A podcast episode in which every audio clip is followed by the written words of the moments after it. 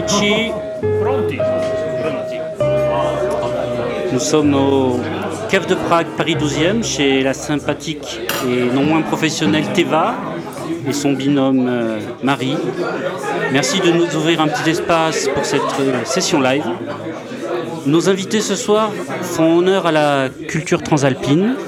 Je vais commencer par le camarade dont je connais le mieux le travail et le parcours. On l'a vu plus souvent rejoindre les Dolomites sur deux roues qu'épancher sa soif dans les tavernas romaines. Il n'en est pas moins un excellent ami de la Soifothèque et du Cialchio. Tu es journaliste, tu as été correspondant pour France Télévisions à Rome, grand connaisseur des classiques du vélo. Tu as publié ton premier ouvrage sur les étapes incontournables du pavé et du bitume.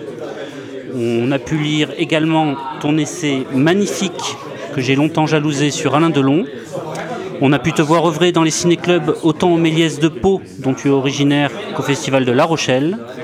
Tu fréquentes la comédie italienne, les Alberto Soldi, les Vittorio Gassman. Tu as terminé le montage d'un portrait de Melville et Delon pour Canal+, La solitude des deux samouraïs. Et tu ne pourras faire l'économie ce soir d'une de tes fameuses imitations de Jean-Pierre Melville ou de Costa Gavras. Bonsoir Laurent Galinon. Nico. Bon alors, euh, d'abord je ne vais pas parler de Z ce soir. Je vous préviens, je ne parle pas de Z. Notre deuxième invité n'est pas le moins utile, puisque c'est grâce à lui que nous allons pouvoir nous désaltérer. Gianluca, nous nous sommes rencontrés dans l'étroit Mondovino parisien. Tu es agent en vin italien réputé, à la tête de Arte del Vino. On dit que tu connais chaque cépage de la Grande Botte, que tu as goûté chaque parcelle de la Côte de Nuit sur chaque millésime, que tu cuisines les pastas à Arabatia comme personne. Tu vas nous faire connaître un peu mieux les appellations, les terroirs, les vignerons transalpins. Tu es également venu ce soir avec un vigneron sicilien que tu nous présenteras au cours de l'émission. Nous comptons sur toi pour réagir aux extraits, aux histoires, aux anecdotes. Gianluca Di Simoni, buonasera. Buonasera.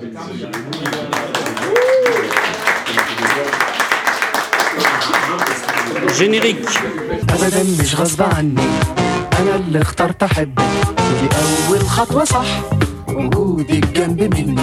وجودي جنب مني. ده صح وألف صح. عرفت احلم واغني بعد ما كنت قبلك مشتاق لحاجه صح. أمنت يا حب إني من أول يوم قابلتك.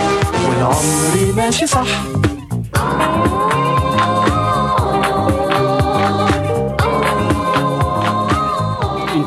Réflexion que je pose sur la table est celle d'une certaine spécificité du cinéma italien. Encouragé par Mussolini avec la construction de la cité du cinéma, Cinecittà, le cinéma italien va être durant de nombreuses années un cinéma de studio. De nombreux genres vont émerger et une partie du cinéma italien se pensera comme une industrie. On pense évidemment au western spaghetti, mais aussi au giallo, au peplum, au poliziotesco. Face à cela, comme une sorte de pendant obscur, dès la fin de la Seconde Guerre mondiale, naît un courant majeur, le néoréalisme italien. C'est l'émergence d'une écriture dans les ruines de l'Italie. Il faut interroger sa reconstruction, on filme la rue, les non-acteurs. Ce sont les prémices de toutes les nouvelles vagues mondiales. Émergeront des cinéastes majeurs, Fellini, Pasolini, Moro Bolognini, mais une des spécificités que je souhaite interroger et qui, semble nous réunir ce soir, c'est c'est une spécificité qui va prendre forme dans le cinéma populaire. C'est celui de la sensualité. N'y a-t-il pas, que ce soit dans la fétichisation érotique du giallo, dans la comédie de mariage, ou celle dont nous parlerons peut-être plus largement, j'espère, la comédie à l'italienne, une interrogation des valeurs de la sensualité, c'est-à-dire l'art de vivre, l'amitié, la gastronomie, le vin, l'érotisme? Une quête de la jouissance qui irait à l'encontre de la place de l'Église, de la place de l'Italie comme siège du Vatican. Ah oui, c'est une introduction euh, vaste, c'est presque une thèse. Mais le mot que je retiens, alors très très très bonne description historique des, enchevêtrements euh, euh, entre le- le- les périodes et l'industrie, euh, les périodes historiques et l'industrie euh, du cinéma italien. C'est vrai que la jouissance dans le cinéma italien, elle apparaît, elle saute à la gueule en fait avec l'arrivée du boom. Et j'utilise le mot boom, on ne sait pas trop ce que ça veut dire en France, parce qu'on on appelle ça le miracle économique italien, c'est-à-dire l'arrivée de l'Italie, l'entrée de l'Italie dans l'Europe, qui va et c'était déjà le cas avec le plan Marshall dans les années 40, on va faire un peu d'économie, un peu de trucs un petit peu sérieux, mais qui va euh, permettre aux Italiens de sortir de la défaite. Parce que comme tu l'as dit tout à l'heure, l'Italie a été défaite. Donc il a fallu la reconstruire. L'Italie appauvrie, pieuse, comme tu disais, puisque le Vatican, l'empreinte du Vatican, et tout d'un coup arrive la jouissance dans les années 60. Et cette jouissance, c'est ce qu'a Fellini appelé la douceur de vivre. Alors c'est pas pour dire, la Dolce Vita, c'est pas pour dire que c'est bien de vivre à Rome et qu'on se la coule douce, c'est que la douceur de vivre, cette course effrénée vers la jouissance, qui fait que parfois on sort de la route, c'est le cas de Vittorio Gassman dans Le Fanfaron, il sort de la route parce qu'il il, fonce tête baissée dans la jouissance, il n'en peut plus, il, presque il, pourrait en crever, c'est Trintignant qui meurt, mais en tout cas, cette course à la jouissance, elle s'explique par le fait que le boom économique italien fait découvrir aux Italiens l'hédonisme, euh, la consommation, une certaine américanisation de la société que, qui effrayait Pasolini. Et euh, là, on est au début des années 60, et donc euh, ce qui va transpirer dans le cinéma italien qu'on connaît, nous, l'âge d'or, hein, années de 58, on va dire, à 70, c'est cette description de la jouissance, cette héroïsation de, la jouissance à travers les figures des femmes, à travers le partage de la table, effectivement, euh, dans différents genres, puisque tu l'as très bien dit, le cinéma italien, c'est un cinéma de filons. il y a de l'or partout en Italie, on creuse tous les filons. Pourquoi il y a de l'or? Parce qu'il y a une génération dorée de réalisateurs, de scénaristes, d'acteurs qui se retrouvent tous ensemble et qui font le plus beau cinéma, euh, on va dire, et le plus riche, euh, riche dans sa diversité dans sa, densité. Donc ces filons-là, eh bien en fait, racontent, euh, oui, la course à la jouissance effrénée et la gueule de bois, puisqu'on boit du vin, la gueule de bois des années de plomb à venir. Gianluca, toi, tu, as, tu, tu es né évidemment après-guerre, mais est-ce que tes parents, tes grands-parents ont vu cette transformation? Et est-ce que cette question de, de, la jouissance, tu, tu, de la sensualité dans, dans, la société italienne, tu l'as vu évoluer? Oui, tout à fait. Euh, oui, oui. Euh, moi, j'ai le, souvenir de, mes grands-parents ou, aussi de, mon père, de mes oncles, de mes tantes, que c'était une époque euh, très florissante et c'était, c'était toujours presque la fête, j'ai envie de dire, surtout les dimanches. Dimanche, c'était une journée sacrée chez nous et je me souviens de ces journées riches en repas et en alcool surtout. Ça, c'était vraiment euh, une des images que j'ai les plus claires euh, dans, mes souvenirs.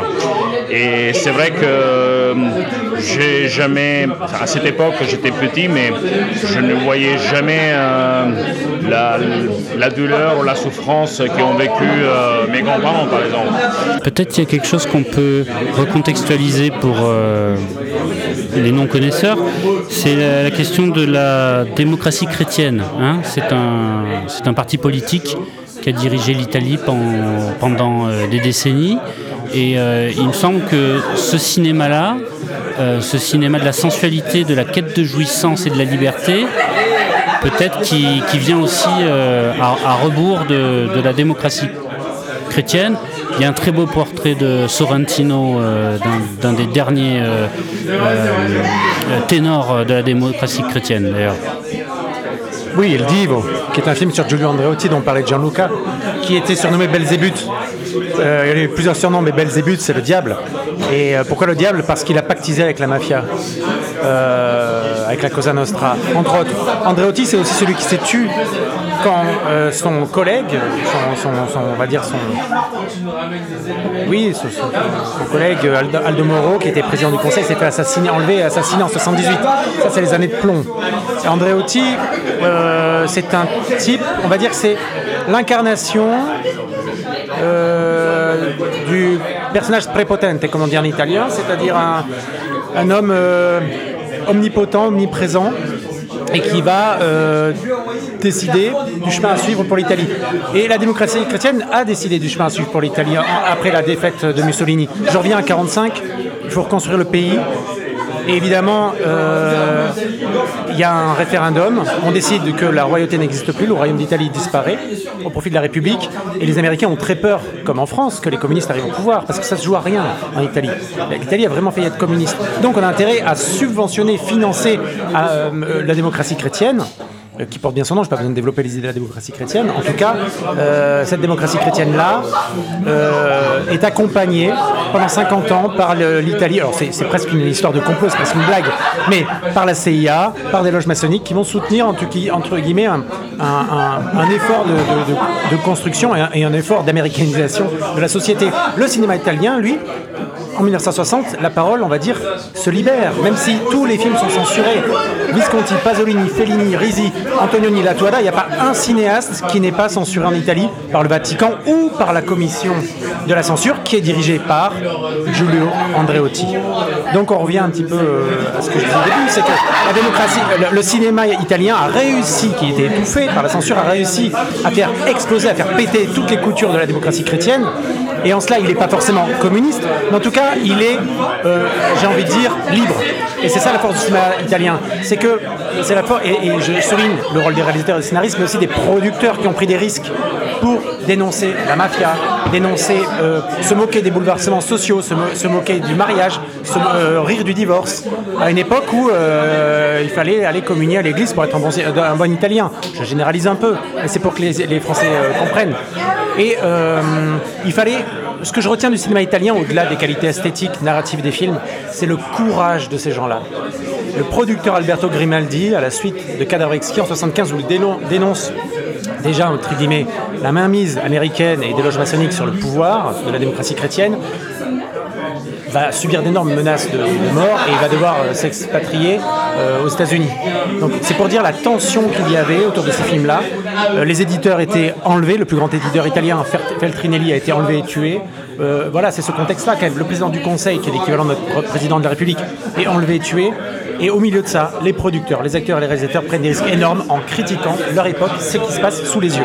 Aujourd'hui en France, on attend toujours le premier film sur, le, sur les dommages du smartphone, on attend toujours le premier film sur le fait que l'amour aujourd'hui est numérique avant d'être dans la rue. On attend aussi le film qui va raconter que eh ben, on ne peut plus jouir, on ne peut plus boire, on ne peut plus fumer, on ne peut plus baiser. Donc euh, c'était des gens qui avaient la liberté chevillée au corps et c'est en cela qu'il faut leur rendre hommage. C'est en cela qu'il reste une trace.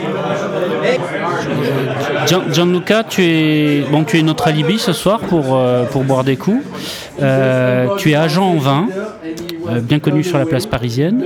en quoi consiste le, métier d'agent et plus particulièrement le fait d'être à la tête de Arte del Vino ou de défendre des vins italiens sur Paris? Ce qu'on essaie de faire avec euh, Arte del Vino, notamment avec euh, Christophe Gillon, parce que c'est lui le créateur euh, de, cette association d'importation, c'est d'envoyer un message sur le vignoble italien que jusqu'auparavant c'était un peu faussé. on a toujours fait connaître jusqu'à il y a une quinzaine d'années, voire une vingtaine d'années en arrière, en France, vraiment le, le vin bas de gamme, j'ai envie de dire, qui était un peu éparpillé dans les pizzerias simples et dans le restaurant italien, soi-disant restaurant italien, euh, on n'avait pas vraiment une vraie qualité sur, sur le vin. Donc euh, aujourd'hui, Arte del Vino, depuis bientôt 20 ans, euh, essaye vraiment d'envoyer un message, notamment sur le petit producteur, le cépage autochtone, le, parler du terroir, parce que jusqu'à avant les années 2000, on parlait vraiment pas beaucoup du terroir euh, italien, alors que nous avons vraiment une vraie diversité euh, en termes de matrice euh, territoriale. Et comme je dis souvent, nous sommes très vus sur la production de raisins, mais nous sommes très nouveaux à savoir faire du bon vin en Italie. Et, et aujourd'hui, depuis voilà, encore une fois 20 ans, je pense qu'on a fait des super progrès. Et euh, on a vraiment des vignerons qui ont su mettre en valeur euh, leur savoir-faire. Et, euh, et, voilà. On va, voir, on va découvrir ça dans un extrait. Gianluca, en fait, tu t'élèves contre les loges maçonniques du, du vin conventionnel. C'est pas une question. C'est pour lui traduire. On va regarder un premier extrait pour, euh, pour entrer dans le vif. Euh, il s'agit d'un extrait d'un film de Jonathan Nossiter de 2014 qui s'appelle Résistance naturelle. Comment on dit en italien, résistance naturelle? Resistenza naturale. Tu connais Jonathan? Tu l'as déjà rencontré? Euh, non, j'ai jamais. Enfin, je l'ai déjà croisé, mais je le connais pas personnellement. Bon, On va parler de quelqu'un que tu connais. Euh, je vais lancer l'extrait. Due anni fa vado a Norcia, i salami, i prosciutti, tutti questi negozi che non c'era altro che prodotti di norcineria, una città che vive sul maiale, no? Vive su quello Norcia, e anche bene direi, vive anche bene. Non ci sono i maiali. E chiedo e dico ma mm, ci sono i maiali? I maiali no. eh? Sì, aspetta che ci arrivo, no? E, e- no, no, noi qui tra- però trasformiamo tutto qua.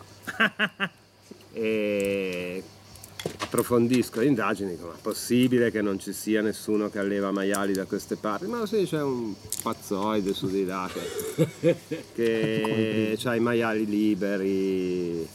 Dico, ah, come si chiama? Ah, Giuseppe Fausti. Ah, dico, ma- E dico, guarda, è là, è là, è là. Ed era nel bar di fronte, no? Allora vado, e mi presento. Con la camicia di forza. Lo incontro e bene, Giuseppe Fausti no- eh, non ha la DGP di Norcia perché i suoi Chiaramente. maiali non hanno le cosce abbastanza grosse per arrivare al size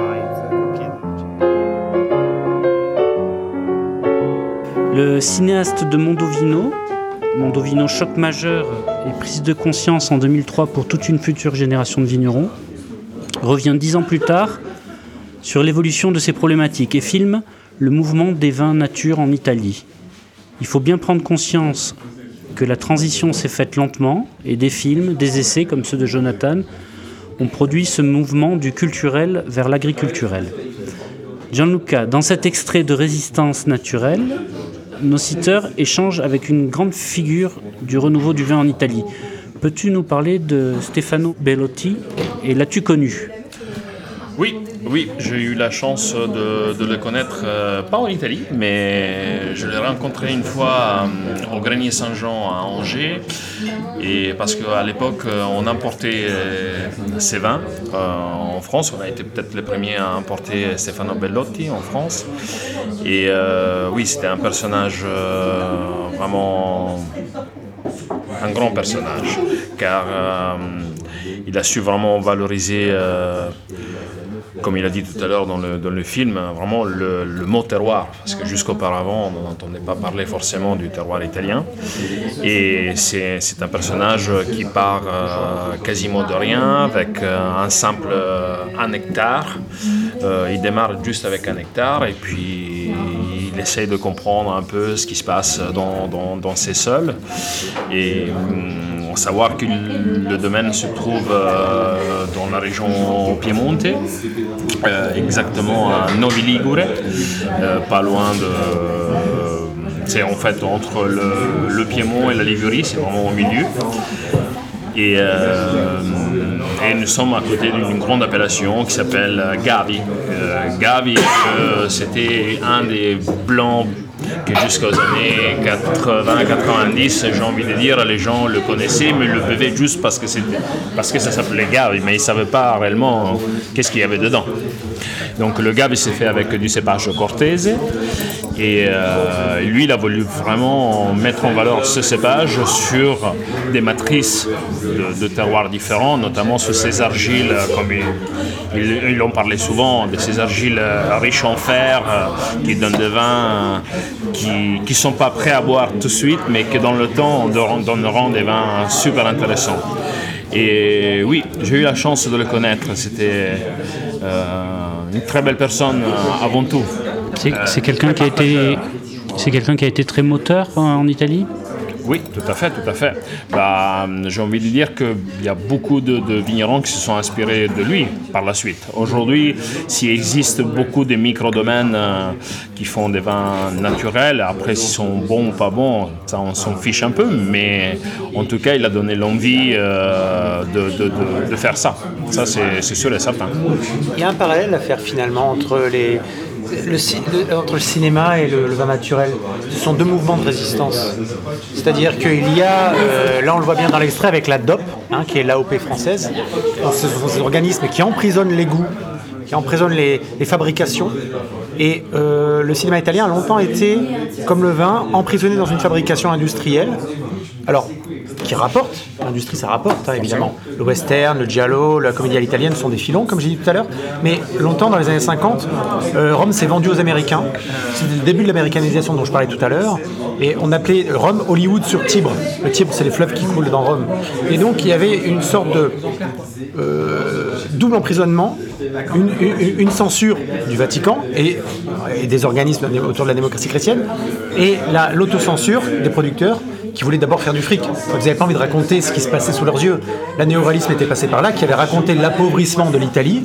Ça n'avait pas pu du tout à Andréotti dont on parlait tout à l'heure, parce que quand il avait demandé des sous aux Américains, les Américains disaient mais qu'est-ce que c'est que ce cinéma qui montre que vous êtes pauvre et que vous êtes quasiment communiste? Faites du cinéma qui fait rêver. Donc terminer le néoréalisme, on arrête d'aller filmer dans la rue parce que il faut rassurer les Américains. Donc on fait du péplum, etc. Et donc on fait de la grosse industrie, de la grosse fabrication, du gros vin qui tâche, entre guillemets. Et euh, les, Antonioni, euh, Monicelli, Risi, euh, mais aussi, c'est pas comme la nouvelle vague en France, parce que c'est beaucoup moins artisanal, ça reste quand même industriel. Mais c'est un chemin initiatique, mais c'est un chemin, un, itinéraire bis dans la construction d'un goût.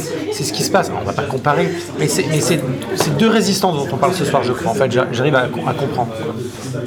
Formidable. Et effectivement, il y a, une lutte contre. Il y a une une notion de, terroir. Euh, les, cinéastes essayent de, retrouver la, nature du cinéma, euh, loin de son américanisation, de son spectacle, même si évidemment nous ne limitons pas le cinéma américain à une industrie. Euh, Gianluca, tu es venu avec un vigneron ce soir. Tu es venu avec un vigneron qui, qui chatouille un peu euh, tes origines. Il vient de Sicile. Complètement, oui, oui, tout à fait. Euh, je suis avec euh, Filippo Mangione, que, depuis dix ans opère sur l'Etna, sur une toute petite surface, et qui fait des vins avec une vraie identité territoriale. Buonasera. La notion de terroir, euh, dans les vins que nous goûtons ce, soir, euh, elle est présente. Est-ce qu'il peut nous parler un peu de la typicité euh, du terroir de l'Etna, du terroir de la Sicile? Il territorio dell'Etna è un territorio molto speciale perché è una grandissima montagna nata da un vulcano ancora attivo in mezzo al Mediterraneo. È una montagna alta 3000 metri in eh, mezzo al mare, su un continente grande come la Sicilia, che non è un'isola ma è un grande continente, ed è un posto molto speciale perché crea un paradosso del clima e questo cambia la vita di ogni cosa che cresce su questo vulcano e quindi cambia il carattere, cambia il sapore, cambia il profumo e quindi ogni cosa sull'Etna est molto speciale et sicuramente unico. Et bien ce que vient de dire Filippo, c'est que, étant donné que nous sommes sur un continent, l'île, la Sicile, c'est pas une île, mais c'est un, continent où euh, on peut faire des choses vraiment très spéciales, euh, basées sur des, parfums, des parfums, des senteurs et et si on y met du soie, avec du cœur, je pense qu'on peut établir vraiment une vraie connexion avec, euh, avec euh, le volcan et euh, nous-mêmes. Alors là, on voit ce qu'on est en train de goûter. Est-ce que tu peux nous dire ce que c'est? Et ce que je vois dans son travail, c'est que c'est très précis. Est-ce que ça fait combien d'années qu'il est vigneron? Ça fait que 10 ans qu'il a commencé à, faire du vin, à faire du vin. premier millésime 2012. Oui, donc 14 ans, exactement, pas 12, euh, ans. Il travaille notamment sur le cépage euh, Nerello Mascalese, qui c'est le cépage euh, mère de l'appellation Etna. Et sur diverses formes. Et nous sommes à une altitude de presque 800 mètres. Philippe fait un travail un peu très minutieux parce qu'il a 10 hectares, mais c'est 24 parcelles différentes, micro-parcelles, où euh, il a des vignes qui sont voire centenaires sur la majorité. Donc euh, c'est un travail euh, très minutieux. Oui, ça se sent. On va lancer un, deuxième extrait, Acatone, de Pier Paolo Pasolini, 1961. Acatone qui veut dire mendiant en italien, c'est l'histoire d'un proxénète. Il a abandonné son fils et sa femme à Sensa, Ici, nous sommes au premier tiers du film et il retourne la voir, mais il tombe sur euh, Stella. Et Stella va devenir sa nouvelle employée. Fior de limone, ma chi sarà sto giovane per bene? Un popolano oppure un gran signore?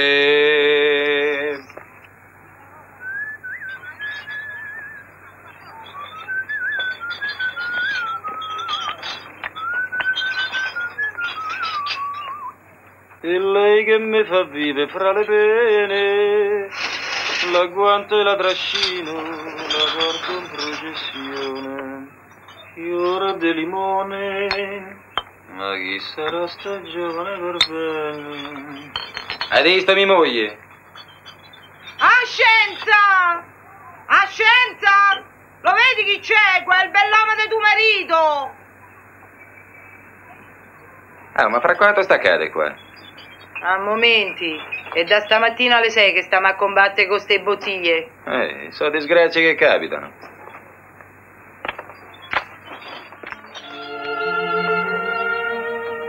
È un lavoro pesante, eh?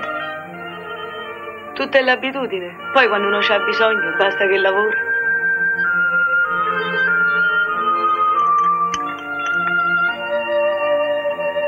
Ma vi pagano bene almeno? Beh, tanto per non farci morire di fame. Ce qui m'intéresse ici, c'est bien sûr le décor, celui d'une déchetterie. Les femmes se baissent, se plient pour recycler les bouteilles vides. Ce sont les bouteilles qui ont été bues par d'autres, qui ont été consommées par d'autres. Ces bouteilles sont le contre-champ d'une société de consommation. Le monde pauvre, paysan, périphérique, se coltine les déchets des autres. Nous sommes à une période où les banlieues se construisent, les grands ensembles. Le cinéma italien et français est encore fait de ses petites mains, de charbonniers, de chiffonniers, de petits métiers dans la marche des citadins. Et à Catone se tient droit, nonchalant. Il fredonne, habillé comme un citadin. Il n'appartient clairement pas et ne veut clairement pas appartenir à ce décor. Cette première euh, confrontation qui, me séduit. Mais la, deuxième chose, c'est la manière de filmer le personnage de Stella. Ça, c'est le, le, génie pasolinien. Rendre le visage, rendre la grâce de l'humilité. Il y a une culture fortement marquée par le christianisme dans cette scène. Il s'agit d'être du côté des pauvres et de leur rendre leur dignité. L'utilisation de la musique classique, le concerto, appuie cette notion. Laurent, est-ce que tu souhaites réagir un Italien grandit, à l'époque en tout cas, dans le catéchisme, dans les représentations euh, bibliques, christiques, picturales. Et euh, en découle, euh, de toute façon, quoi qu'il arrive, des gestes, des attitudes, des compassions, parce qu'il y a une éducation aussi. Et il y a la compassion dans, le regard de Pasolini sur cette femme et, et sur proxénète aussi. N'y a pas de moralisme, il n'y a pas de jugement. C'est ça qui est beau dans le cinéma italien aussi, c'est que même si Pasolini est un militant, et parfois il a été bête lui aussi. Je rappelle que Pasolini, c'est quelqu'un qui ne voulait pas mettre de piano dans ses films parce que c'était un goût bourgeois complètement idiot. Mais il y a chez, euh, il y a chez Pasolini la, la compassion, et il y a il a beau être militant, tu disais qu'il était marxiste tout à l'heure, eh bien il a il a l'intelligence du cœur. Et c'est ça qui est beau. Fellini aussi, quand il filme Cabiria, c'est une histoire de proxénète d'ailleurs. Cabiria, c'est trois ans avant, la nuit de Cabiria. C'est Pasolini qui fait les dialogues euh, entre le, les proxénètes et les prostituées de, la périphérie romaine. Et là, on est, on est, avec les mêmes personnages, quatre ans plus tard. Hein, Catone, c'est 61, Cabiria, 57. Et en fait, on a. Euh, c'est marrant parce que euh, ça superpose les deux scènes. Et, et Fellini lui aussi filmait le visage. Tu disais, on rend grâce au visage. Et Fellini aussi filmait les visages magnifiquement. C'est pour ça que sa femme, Violetta Massina, que vous avez vu dans la Strada, dans Cabiria, ou dans Jet des Esprits, c'est avant tout un visage. Un bon comédien, on, on le définit par ses jambes, Jacques Tati par exemple, par ses gestes, les mains de Funès, ou par le visage. Et, et Fellini et Pasolini, ce sont des cinéastes qui filment les visages. Gianluca, Filippo, est-ce que ce sont des, des films que vous avez vus euh, Oui, oui, oui, j'ai regardé ces films, mais il y a très très longtemps. Donc euh, je me souviens vraiment de quelques extraits comme ça, mais je pourrais pas raconter l'histoire, ça c'est sûr et certain. le, le néoréalisme euh, et un certain cinéma des années 60 euh, filme la construction de la banlieue. Est-ce que qu'est-ce- est-ce que c'est quelque chose qui vous parle ça? Oui, oui, oui, tout à fait, oui, bien sûr. Euh, je, je- euh, enfin, quand on, avec le regard d'aujourd'hui, c'est clair que euh, ces gens-là, à cette époque-là, ils ont vécu vraiment la misère, hein, j'ai envie de dire. Euh, et pas que. Et aussi la fin, surtout. Ils connaissaient vraiment très très bien la fin. Ils ne connaissaient pas d'autres, mais la fin, c'est sûr que ça, ils la connaissaient bien. Après, moi je suis peut-être trop jeune pour euh, parler de ça. Filippo, il a envie de réagir ou Filippo, tu hai visto questi film? eh? Sì? Beh, questi film sono dei ritratti di, di realtà del nostro passato. È molto interessante vedere come eh, le- la società meravigliosa di oggi dell'Italia, che è una società della bellezza, della moda, del gusto, ha un'origine così misera e tremenda anche i luoghi che oggi sono magnifiche città, un tempo erano eh, delle lande desolate attorno ai centri storici che hanno migliaia di anni. Quindi mi fa pensare come la nostra società di oggi, che è splendida, in realtà pochi anni fa era misera e quindi mi chiedo su cosa sia cresciuta in 50 anni. L'Italia 50 anni fa probabilmente era molto più bella e poi quando è arrivato il benessere, che è il benessere di quelle bottiglie di vetro, probabilmente l'abbiamo rovinata un po'. Parle de la sophistication et du fait que la, Oui, la- exactement. la- la société La italienne. modernité a certainement abîmé. Non, je te, je te le dis pas. La modernité a certainement abîmé. Euh, L'Italie était peut-être était plus misérable, mais plus belle à l'époque, et que cette modernité qui est venue le consumérisme, qui est représenté par les bouteilles et le benessere, c'est le bien-être, a certainement abîmé euh, cette Italie-là. Donc, est-ce qu'on y a gagné à la fin? Voilà. Secondo me l'Italia negli ultimi 50 anni, dopo la guerra, Selon lui, euh, on n'a rien fait. les Italiens n'ont rien ressorti, n'ont rien créé Bello, d'exceptionnel dans les 50 dernières années. Alors que, au vu de ce qui s'est passé 500 come ans avant, si on revient jusqu'au Quattrocento, tu vois les peintres par 500 exemple, même au prima. 19e, 18e, 19e siècle, ils avaient créé beaucoup plus. Et, euh, alors qu'ils sont dans une situation de nouvelle richesse, donc ils peuvent permettre la création, en fait, ils n'ont rien sorti de tout ça. Donc c'est presque une défaite, quoi. Le Acatone est tourné à Rome, c'est la région du Latium. Euh, Est-ce que c'est une terre de, de raisin Euh, Il semblerait que le Vatican soit le pays par habitant qui consomme le plus de vin, 99 bouteilles par euh, personne et par an. Il y a plusieurs événements qui peuvent biaiser les chiffres. hein. Euh, le fait que ce soit une population très masculine, euh, le fait qu'il y ait un supermarché détaxé euh, au Vatican et qu'il y ait une grande consommation euh, de vins de messe. Mais euh, peux-tu nous parler du, des vins peut-être du Latium? Eh bien, hum, la région Lazio, c'est une région très très belle euh, vis-à-vis de la viticulture. Or, dans, comment- depuis 30 ans, a été un peu maltraité. Euh, parce que tous les petits vignerons sont disparus. Euh, aujourd'hui, ça revient un tout petit peu, mais à la base, euh, a été maltraité par des gros domaines qui se sont installés et qui ont arraché un patrimoine de, cépages autochtones qu'aujourd'hui on n'en voit presque plus. Mais grâce à cela, il y a eu des gens qui ont su rebondir, notamment vers le nord du Lazio, vers le lac de, Bolsena, par exemple, qui une zone complètement abandonnée où il y avait des cépages euh, type le Grechetto Nero ou l'Aleatico, qui, qui sont des cépages autochtones euh, avec des parfums extraordinaires, et à contrario aussi dans la partie sud, notamment vers euh, Cori, avec le cépage Bellone ou le Nero Buono, ou également à l'est de la région, sud-est de la région Lazio, vers euh, Olevano Romano, il Piglio, qui c'est le cépage roi, qui s'appelle le, Cesanese, un cépage dont on n'entend pas forcément parler, mais qui fait des vins extraordinaires. Est-ce que c'est une région qui a été donc encouragée par euh, euh, la, présence du Vatican euh, au sein de Rome.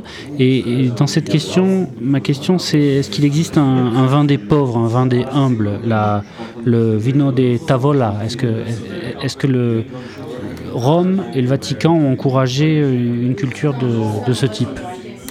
Je pense pas que le Vatican a, encouragé le, les pauvres à boire du vin, j'ai envie de dire. mais, euh, mais certainement, il y avait des zones, notamment frascati, où euh, on faisait des vins simples, mais qui étaient abordables pour tout le monde. Oui. Alors, on va, on va aller euh, faire un petit tour en Toscane, le, le, pays du Sangiovese.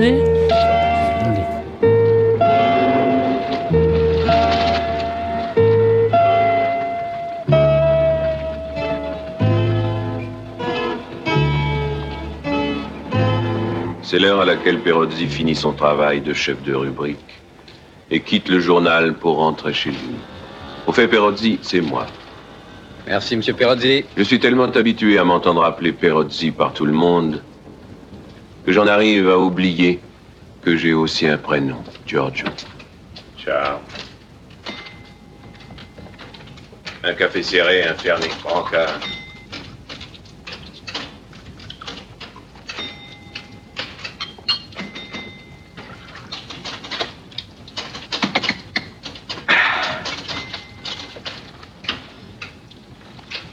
Hécatombe de putain sauvagement d'assassiner par une bande de pédés armés. Elles tombent comme des mouches. Quatre à Turin, deux à Florence, 18 en Lombardie panique chez les proxénètes. Il y en a marre, Perozzi, écrase. Il n'y a que toi pour plaisanter à une heure pareille. Oui, encore une fois, ça fait partie de ce film que j'ai vu il y a très très longtemps, mais, mais je connais l'histoire, oui. Je connais l'histoire de, de, de, ces amis qui se rencontrent et qui vont faire la fête pendant une semaine, notamment avec euh, Ugo Tognazzi qui fait... Euh, exact. Laurent, tu... là on est en pleine comédie italienne. C'est quoi la, spécificité de la comédie italienne? La comédie italienne, ça raconte euh, le parcours en solitaire des de la collectivité. C'est-à-dire que la comédie italienne émerge au moment où l'Italie est en train de changer. On a dit tout à l'heure que c'était un pays qui était passé très très vite d'un pays entre guillemets très pauvre du tiers-monde. C'est ce que racontait Benini. Euh, il a grandi, lui, euh, avec ses frères. avec, dans le salon, il y avait une cheminée et une vache. Oui, ça c'est l'Italie avant le boom. Et après le boom, cette collectivisation, cette collectivité, elle explose. Elle ou elle implose, disons. Toutes les cellules familiales, tous les repères explosent. Et on se retrouve seul. Et la comédie italienne, grâce à Risi, Monicelli et Germi, explore cette solitude. C'est un film sur l'amitié à Michimei. On le voit dans l'extrait, c'est un type convivial qui un homme convivial, chaleureux, il fait des blagues, il va au bar, mais il, subit l'isolement. L'isolement qui est créé par, effectivement, je l'ai dit tout à l'heure, le consumérisme, toutes ces choses-là. Donc la destruction générale de, la destruction de la convivialité italienne et euh, qui est pourtant et qui existe encore. Alors nous en France, on a vraiment tout perdu. C'est-à-dire que là, on a vraiment une scène à la sauter. Ça existe on l'a moins en France. Les bars ouverts à 2 heures où on peut aller acheter des cigarettes et boire des coups au milieu des putes, c'est terminé. Donc, euh, euh, c'est un film sur euh, oui, la, solitude. Et la comédie à l'italienne, euh, au sens large et on va dire académique du terme, c'est en fait un regard, plus qu'un courant ou une école. hein. Nous, en France, on a la nouvelle vague. C'est un courant, une école, on ne sait pas comment expliquer ça, mais c'est un geste, la comédie italienne, c'est un regard, c'est une attitude, c'est, comprendre ce qui se passe sous.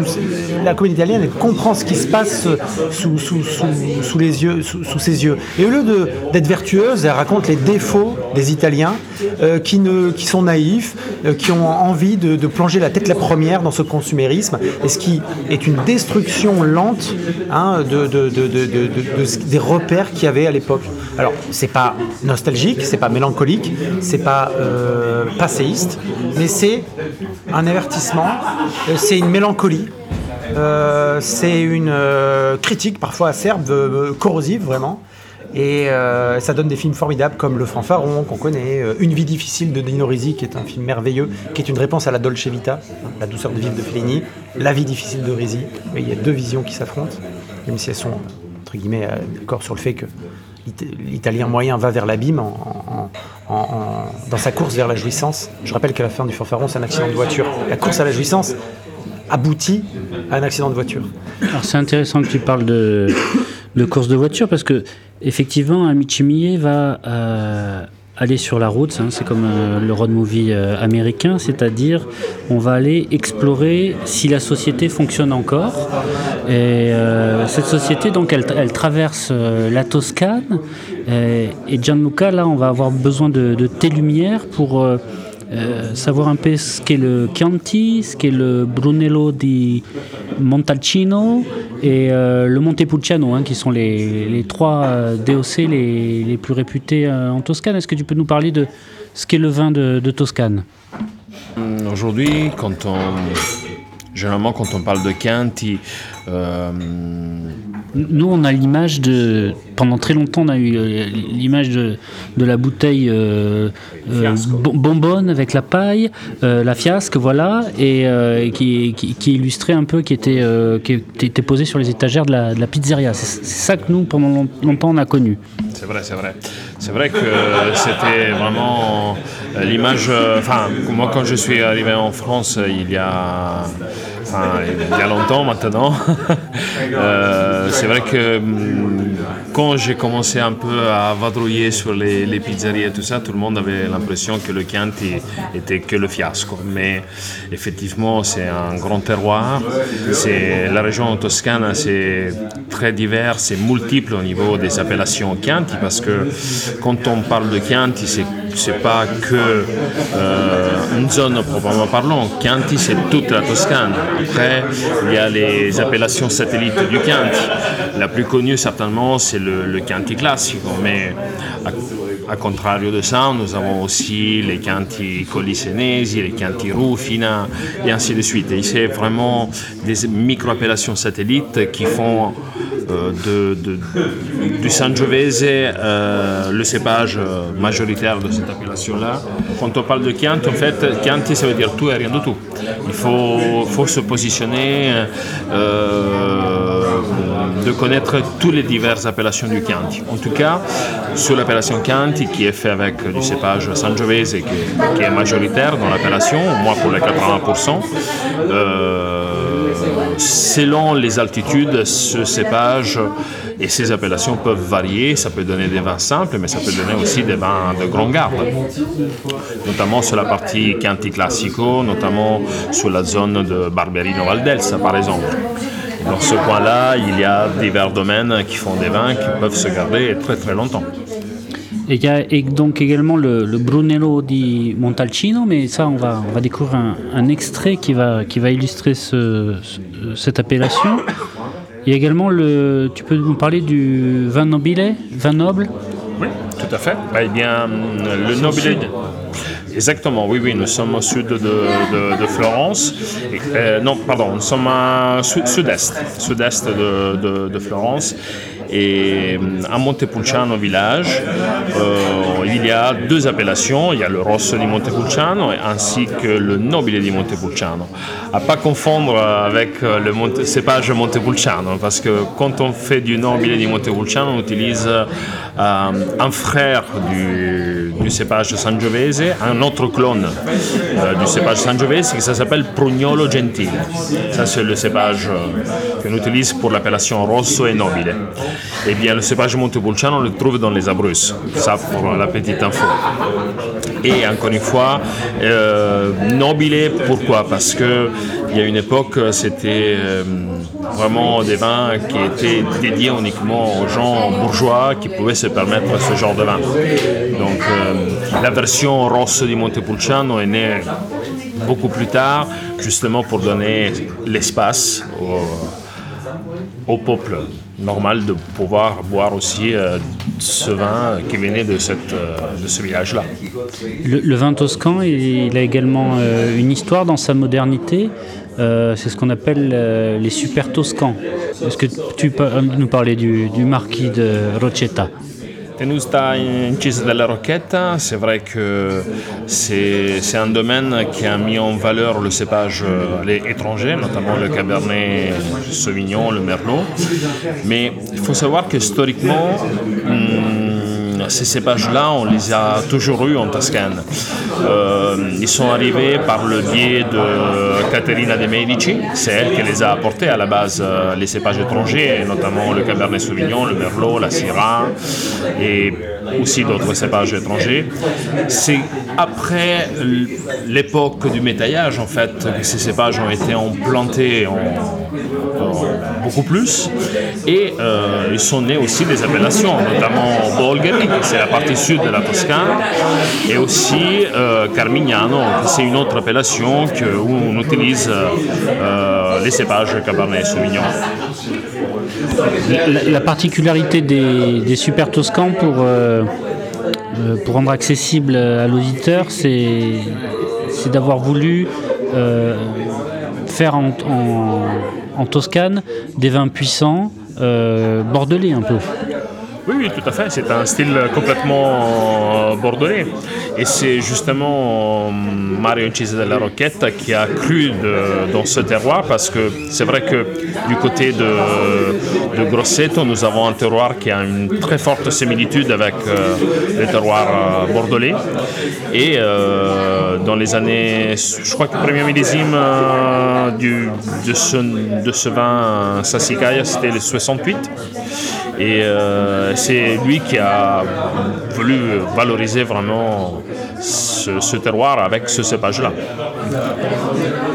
Euh, Laurent, je ne veux pas m'égarer euh, ni, digresser, parce qu'on va aller sur Ettore Scola, mais celui qui a écrit Amici miei, explique-moi pourquoi Pietro Germi a écrit ce film et il ne l'a pas réalisé.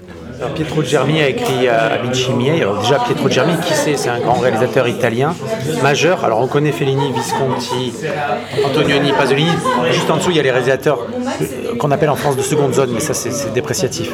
Ce sont des grands réalisateurs aussi, Risi Monicelli et Pietro Germi, qui est un des euh, on va dire, un des papes de la comédie italienne, mais une comédie italienne beaucoup plus engagée, je dirais. Euh, euh, il a commencé avec des films sur le- le- les crispations patriarcales et catholiques en Sicile, avec Séduite abandonnée, qui est un film sublime. Il a été récompensé d'ailleurs d'une palme d'or à Cannes avec Signore Signore, qui se passait à Trieste. Et là, il explore, à Trieste, c'est dans l'est de l'Italie, enfin, c'était Trévise, pardon, dans la région de Venise, la Sicile, et maintenant, il va en, en 75, il va en Toscane. Ce, film sur cette amitié, cette solitude, euh, ce quatuor avec Ugo Tognazzi, mais malheureusement, il va, être, euh, il va tomber malade. Et c'est ça qui est formidable dans le cinéma italien, c'est qu'on se tire pas dans les pattes. Mario Monicelli, qui pourrait être son concurrent parce qu'ils sont sur le même créneau, ils font de la comédie italienne, lui dit mais je vais te faire le film moi, je l'ai réalisé. En fait c'est une promesse que Monicelli lui fait, si tu meurs, je le fais. Et Monicelli va faire ce film. Et deux ans après, il y a un exemple encore, encore plus beau, je trouve, qui montre à quel point ces gens-là sont aussi des romantiques, c'est-à-dire pas romantiques au sens évidemment de la Saint-Valentin, mais romantiques dans la dévotion à leur œuvre. Monicelli, Scola et Risi, les trois grands de la comédie italienne, vont s'allier pour faire les nouveaux monstres, pour pouvoir, avec les recettes, payer les soins à un ami à eux euh, qui travaille dans le cinéma italien et qui, qui- a un cancer. Donc, euh, euh, et ils vont agréger à eux les grands acteurs qui sont ultra demandés. Gassman, Sordi, Tognazzi, ça serait, allez, j'ai envie de dire, les deux Depardieu, Delon et Belmondo de l'époque. Donc imaginez cet élan de solidarité. C'est ça le cinéma italien aussi. C'est, je, dis toujours, euh, euh, c'est une grande maison dans laquelle, dans la cuisine, on fait un péplum, dans les toilettes, on fait un film de Toto, et au salon, on se prend la tête sur un film d'Antonioni. Voilà, c'est ça. Ce sont des, c'est pas une école, c'est pas fermé, c'est une ouverture. C'est industriel, certes, euh, mais c'est, une grande famille. Alors tu as évoqué Ettore Scola, qui est un, des maestros du, cinéma italien, de la, la comédie à l'italienne, et il y a un film qui est assez rare, c'est euh, La plus belle soirée de ma vie en 1972. Alors je ne sais pas si vous connaissez ce film, il s'agit d'un notable euh, qui s'égare dans la campagne italienne et qui tombe sur un cénacle de vieux magistrats, euh, des ripailleurs. Le, le casting est servi par la Dream Team de l'époque, Charles Vanel, Michel Simon, Alberto Soldi, Pierre Brasseur, Pierre Brasseur qui va, qui va décéder pendant le tournage. Euh, le tournage a donné lieu à un livre de Claude Dauphin intitulé Les, Les derniers trombones. C'est une Dauphin. il joue dans le film et, et c'est une expression, les, les derniers trombones, qui désignent les comédiens qui tournent énormément. Alors de ces trombones, nous allons découvrir les coulisses. Sono già sei qualità di vini che ci facciamo. Io non sono abituato a mischiare. Per caso non è un vino italiano? Bravo! È italiano? Sì. L'ho fatta scappare in suo onore. Grazie, signor Conte. Brunello di Montalcino, riserva Biondi Santi. Brunello di Montalcino, ne ho sentito parlare, ma non l'ho mai bevuto. Roba di 5 o 6 milioni a bottiglia, eh? Anche 200.000. No, e che? È del 1936. Avvocato, lei ci vizia troppo. Ah, sono delle vecchie bottiglie del mio povero papà. Una delle ultime, purtroppo. Ils mettent, euh, dans, dans la scène là, ils mettent en avant euh, le Brunello di Montalcino. Le Brunello, c'est un homonyme du Sangiovese. Euh, oui, tout à fait. C'est une, une façon d'appeler euh, le, le Sangiovese. On appelle ça Brunello parce que ça a la couleur brun. Euh, donc Brunello de, par la couleur du, du raisin. Et notamment dans le film, parle d'un producteur hein, emblématique de, de, Montalcino. On parle de, Biondi Santi. C'est, grâce, grâce à lui qu'aujourd'hui euh, euh, aujourd'hui cette, cette appellation est connue euh, mondialement ou- et qui a fait un travail extraordinaire euh, sur, sur ce vin-là. Euh, je pense que hum, si un jour vous avez la chance de goûter un, un Biondi Santi, vous allez vous en souvenir toute votre vie. C'est un peu comme... euh, c'est comme goûter un très grand vin de Bourgogne euh, ou un très grand vin bordelais d'un grand domaine.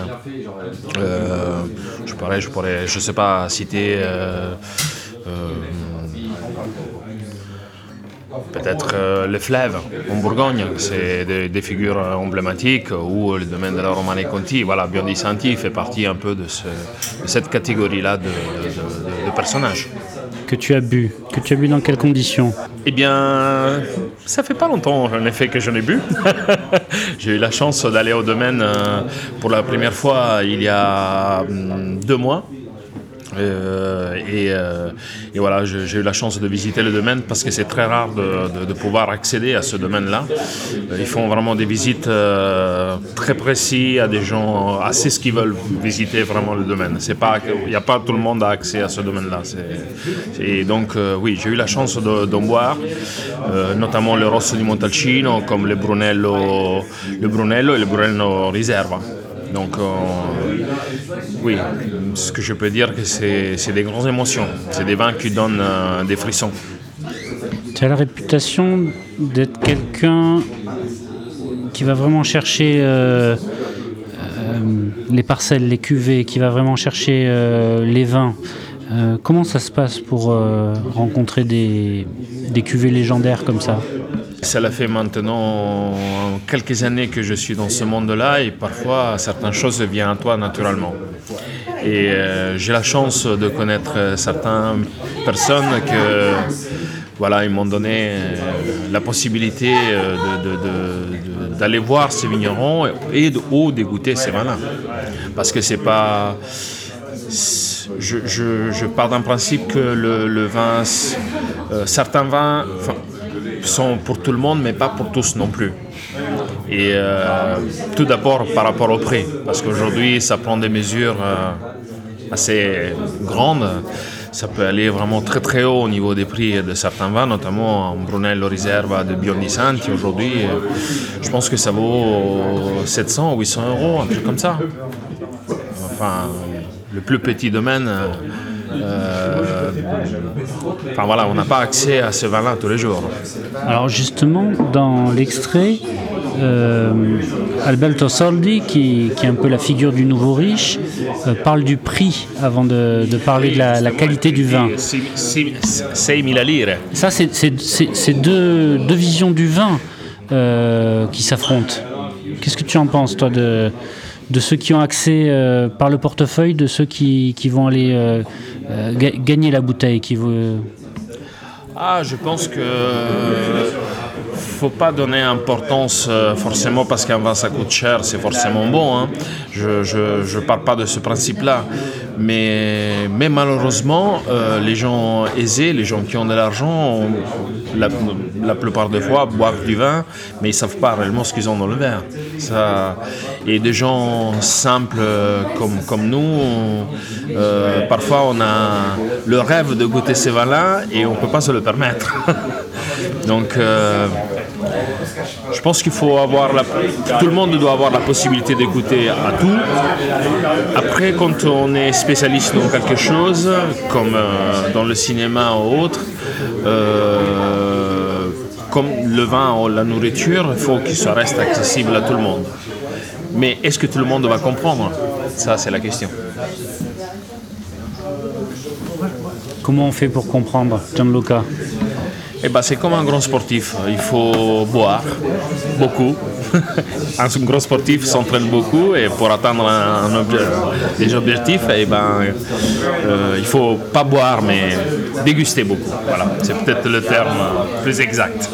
Alors justement, un, grand sportif, là, c'est l'image sur laquelle nous nous sommes arrêtés, c'est le, le maître d'hôtel. Est-ce que tu connais Giuseppe Mafioli Est-ce que c'est un personnage qui te dit quelque chose? Non, tu ne connais pas non plus. Alors, Giuseppe Mafioli, je, l'ai découvert dans les derniers trombones, euh, la biographie de, de Claude Dauphin. C'est un acteur qui doit peser 150 kilos, sans compter une épaisse barbe rousse et des sourcils qui lui rampent au-dessus des yeux. Je, je cite Claude Dauphin. Sans compter euh, une barbe rousse et des sourcils qui lui rampent au-dessus des yeux comme des chenilles. Il s'appelle Carlo Nini. Alors je ne sais pas pourquoi il l'appelle Carlo Nini, mais son vrai nom est Giuseppe Mafioli. Et on l'engage plus que pour ses qualités de comédien parce qu'il fait très bien la cuisine. Chaque fois qu'il y a un banquet dans un film, un dîner fin, un souper aux chandelles, un barbecue, une pâtisserie montée ou une orgie romaine, on engage Carlo Nini pour un petit rôle et on l'envoie au fourneau. Car il a sa dignité, il n'accepterait pas le salaire d'un maître queue qui serait certes supérieur, mais du moment qu'on le maquille et qu'il a deux lignes à dire, vous avez votre artiste et votre cuistot en même temps. Sa fiche Wikipédia nous informe qu'il est auteur et gastronome italien, Gianluca. Il a écrit dans le magazine culinaire La Cucina Italiana et fonde en décembre 1974 le magazine gastronomique Vin Veneto, Vin Veneto, euh, magazine trimestriel consacré au vin, à la grappa et à la gastronomie de Vénétie. Il aurait fait la première identification historique du tiramisu. Il fut également en charge de la création des plats de la grande bouffe. Euh, créateur du premier festival de cuisine italien en 1951, il laisse un recueil qu'il faudra se procurer, la Cucina. Donc la région de Venise, le- la grappe. Bref, c'est un, un homme que- qu'on aimerait bien avoir à table. Tu, co- tu connaissais ce, ce personnage? De nom, oui, jamais rencontré, mais oui, de nom, oui, je connais ce, ce- ce personnage. Et faut rester loin de ce genre de personnage. Non, je plaisante. Parce qu'ils sont contagieux. Ben, comme la table, la table est contagieuse. Le vin est contagieux aussi, donc. euh, non, c'est toujours un plaisir de rencontrer des gens qui ont une passion énorme euh, concernant la nourriture et le vin. Eh, insomma. Te il kill e viol del 55. Meglio un buon 55 che un cattivo 44, non vi pare? Guardate che roba. Guardate che splendore. essere buono. Via la camicia. Oggi è proprio festa. Senza pantaloni adesso. Eh, la guerra. La guerra fa i vivi e fa i morti. Eh, purtroppo. Ma noi siamo vivi. E come? Io vivi. vivi siamo. A me, Le sorelle tettamanzi, gioia, amore e grandi bracci. A me, a me, Meriziano. Opla! Opla! Opla! Aspettate il taloncini! Venga a prendere il caffè da noi, Alberto Latuada. C'est une famille toute grise sur les bords du lac de Como. Trois sœurs qui vivent dans le souvenir d'un père, botaniste, préoccupé par la culture des plantes. hein. On comprend que ces filles sont ces plantes, qu'elles sont en serre, qu'elles sont sous cloche, qu'il va les protéger du monde. C'est une famille toute grise qui croise le chemin des Merenziano Paronzini. Un chef comptable du service des impôts, autrement dit, un emmerdeur, un vicieux, un vénal. Au contact les uns des autres, une réaction chimique. Ugo Tognazzi, de sa droiture perverse, incarnation de la DC italienne, démocratie christiana, fera émerger la sensualité. Tel le Christ de Théorème agira comme un révélateur des désirs enfouis. Laurent, est-ce que tu connaissais ce film? Bien sûr, c'est un, film de la comédie à l'italienne, là aussi. Hum, C'est un grand film de, de Tognazzi qui, dans la vie, est déjà un amateur de, comme dans l'extrait, de nourriture, de bon vin et de bonne chair. Ugo Tognazzi a écrit un, livre de recettes sur, sur la grande bouffe. C'est lui qui, qui incarne le chef dans la grande bouffe et il est connu pour être un gastronome en Italie. Absolument. C'est un type qui d'ailleurs supportait pas qu'on critique quand il faisait à, à manger. C'était aussi un, acteur qui euh, imposait ses menus parfois euh, sur les tournages où il proposait des. Il passait plus son temps à cuisiner qu'à jouer sur certains, films. D'ailleurs, il a eu une mort tragique. Euh, il a fait un AVC en 1990. Il se retrouve sur le lit d'hôpital. Et euh, bon, il est sorti d'affaire, hein, mais le médecin arrive et lui dit Vous savez, monsieur Tognazzi, toute l'Italie travaille, toute l'Italie se lève à 8 h du matin, toute l'Italie, en fait, euh, on va dire, euh, euh, mouille la chemise. Mais vous, monsieur Tognazzi, pendant des années, vous avez profité, vous avez joui, vous avez toutes les femmes que vous voulez, tous les vins, tout- toute la bonne chair, tout- toute, la, nourriture que vous avez abondante, vous avez profité du système, maintenant vous allez le payer. Maintenant, on va bien rire. Et deux heures après, Ugo Tognazzi est mort, alors qu'il était sorti d'affaires. Donc, vous voyez, je ne sais pas si on peut imaginer que le sermon du docteur l'a tué, mais voilà, il est. En tout cas, il, Tognazzi est un acteur, euh, encore une fois, euh, au centre du, cosmos euh, italien lié à la jouissance. En permanence, il s'est mis en danger dans des rôles où il était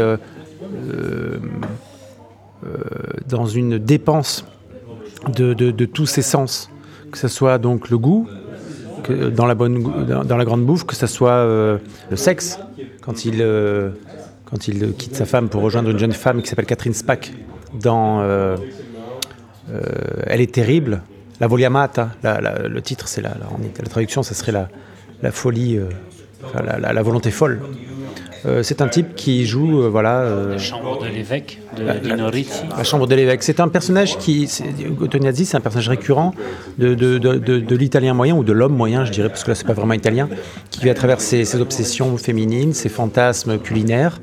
Euh, et donc c'est, j'ai envie de dire, l'acteur de la sensualité. Alors aujourd'hui, avec notre regard, on pourrait dire, bon, il est pas très sensuel, c'est un type qui fantasme, etc.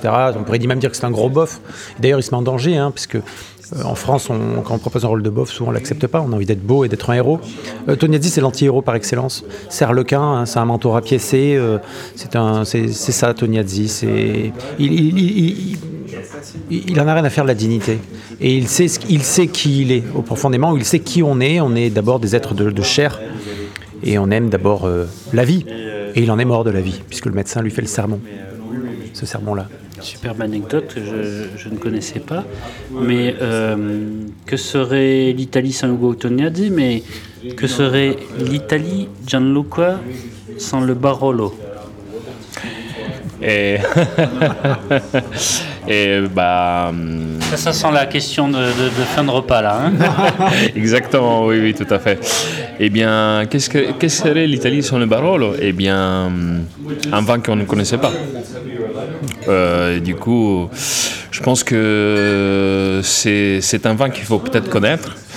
euh, parce que c'est la fierté aussi de- de- de- des Piémontais. Et aujourd'hui, si on, quand on parle de, de Barolo, la première personne qui me vient à l'esprit, c'est euh, Renato Ratti. C'est lui, qui a donné vie à, cette appellation. C'est lui qui s'est engagé euh, vraiment à faire connaître euh, le cépage Nebbiolo au niveau mondial, j'ai envie de dire. Par la suite, il y a eu euh, d'autres figures emblématiques, notamment là ce soir, on a hum, la, chance de goûter le petit vin du, cépage, euh, enfin de l'appellation Barolo, que c'est le Langue Nebbiolo de, de- d'un, d'un vigneron que j'aime beaucoup et, qu'on représente aussi euh, en France. Et c'est, bien Aldovaira, euh, qui se trouve dans le village de Barolo. Eh bien, et voilà, donc je pense que une fois dans notre vie, il faut goûter le, le, Nebbiolo et il faut aussi goûter à la cuisine piémontaise, que c'est une cuisine extraordinaire. Le Barolo, on dit, c'est le, roi des vins, de manière un peu pompeuse, et le vin des rois. Mais c'est surtout un, vin tannique, c'est un, c'est un vin de structure, c'est un vin pour euh, les gibiers. Oui, oui, oui, tout à fait, tout à fait. Euh, le cépage Nebbiolo a un, profil euh, extrêmement tannique. D'ailleurs, euh, on ne boira jamais des Barolo en jeunesse. D'ailleurs, il y a un cahier de charge très strict à respecter, à savoir que pour avoir l'appellation Barolo, il faut au moins 4 ans euh, de 3 ans d'élevage en foudre ce qu'on appelle la botte grande euh, chez nous, et après un- une année de bouteille afin qu'il soit commercialisé, afin justement que les tanins commencent à se polir tout doucement mais sûrement, mais boire un barolo au bout de 4 ans, c'est toujours un sacrilège. Il faut toujours attendre un minimum, euh, j'ai envie de dire, euh, au moins 10 ans, voire un peu plus, pour que on apprécie vraiment le, le cépage le terroir. Est-ce que tu peux nous servir, euh, Gianluca?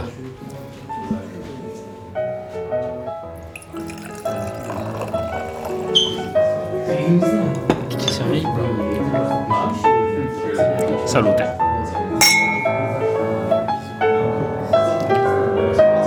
Chers amis, merci d'avoir été euh, si nombreux, si attentifs.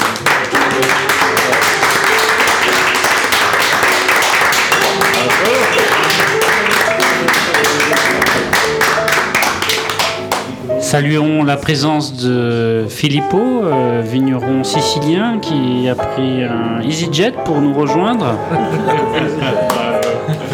Saluons la, la présence, merci à Gianluca Di Simoni et euh, Laurent Galinon. Merci pour euh, cet exposé sur euh, le cinéma italien. Tu, tu l'as porté de manière vibrante. Gianluca également sur le vin italien. Merci à tous d'avoir été présents et propose de découvrir donc le, Nebbiolo, euh, roi des vins, vin des rois. À bientôt sur la Soifothèque.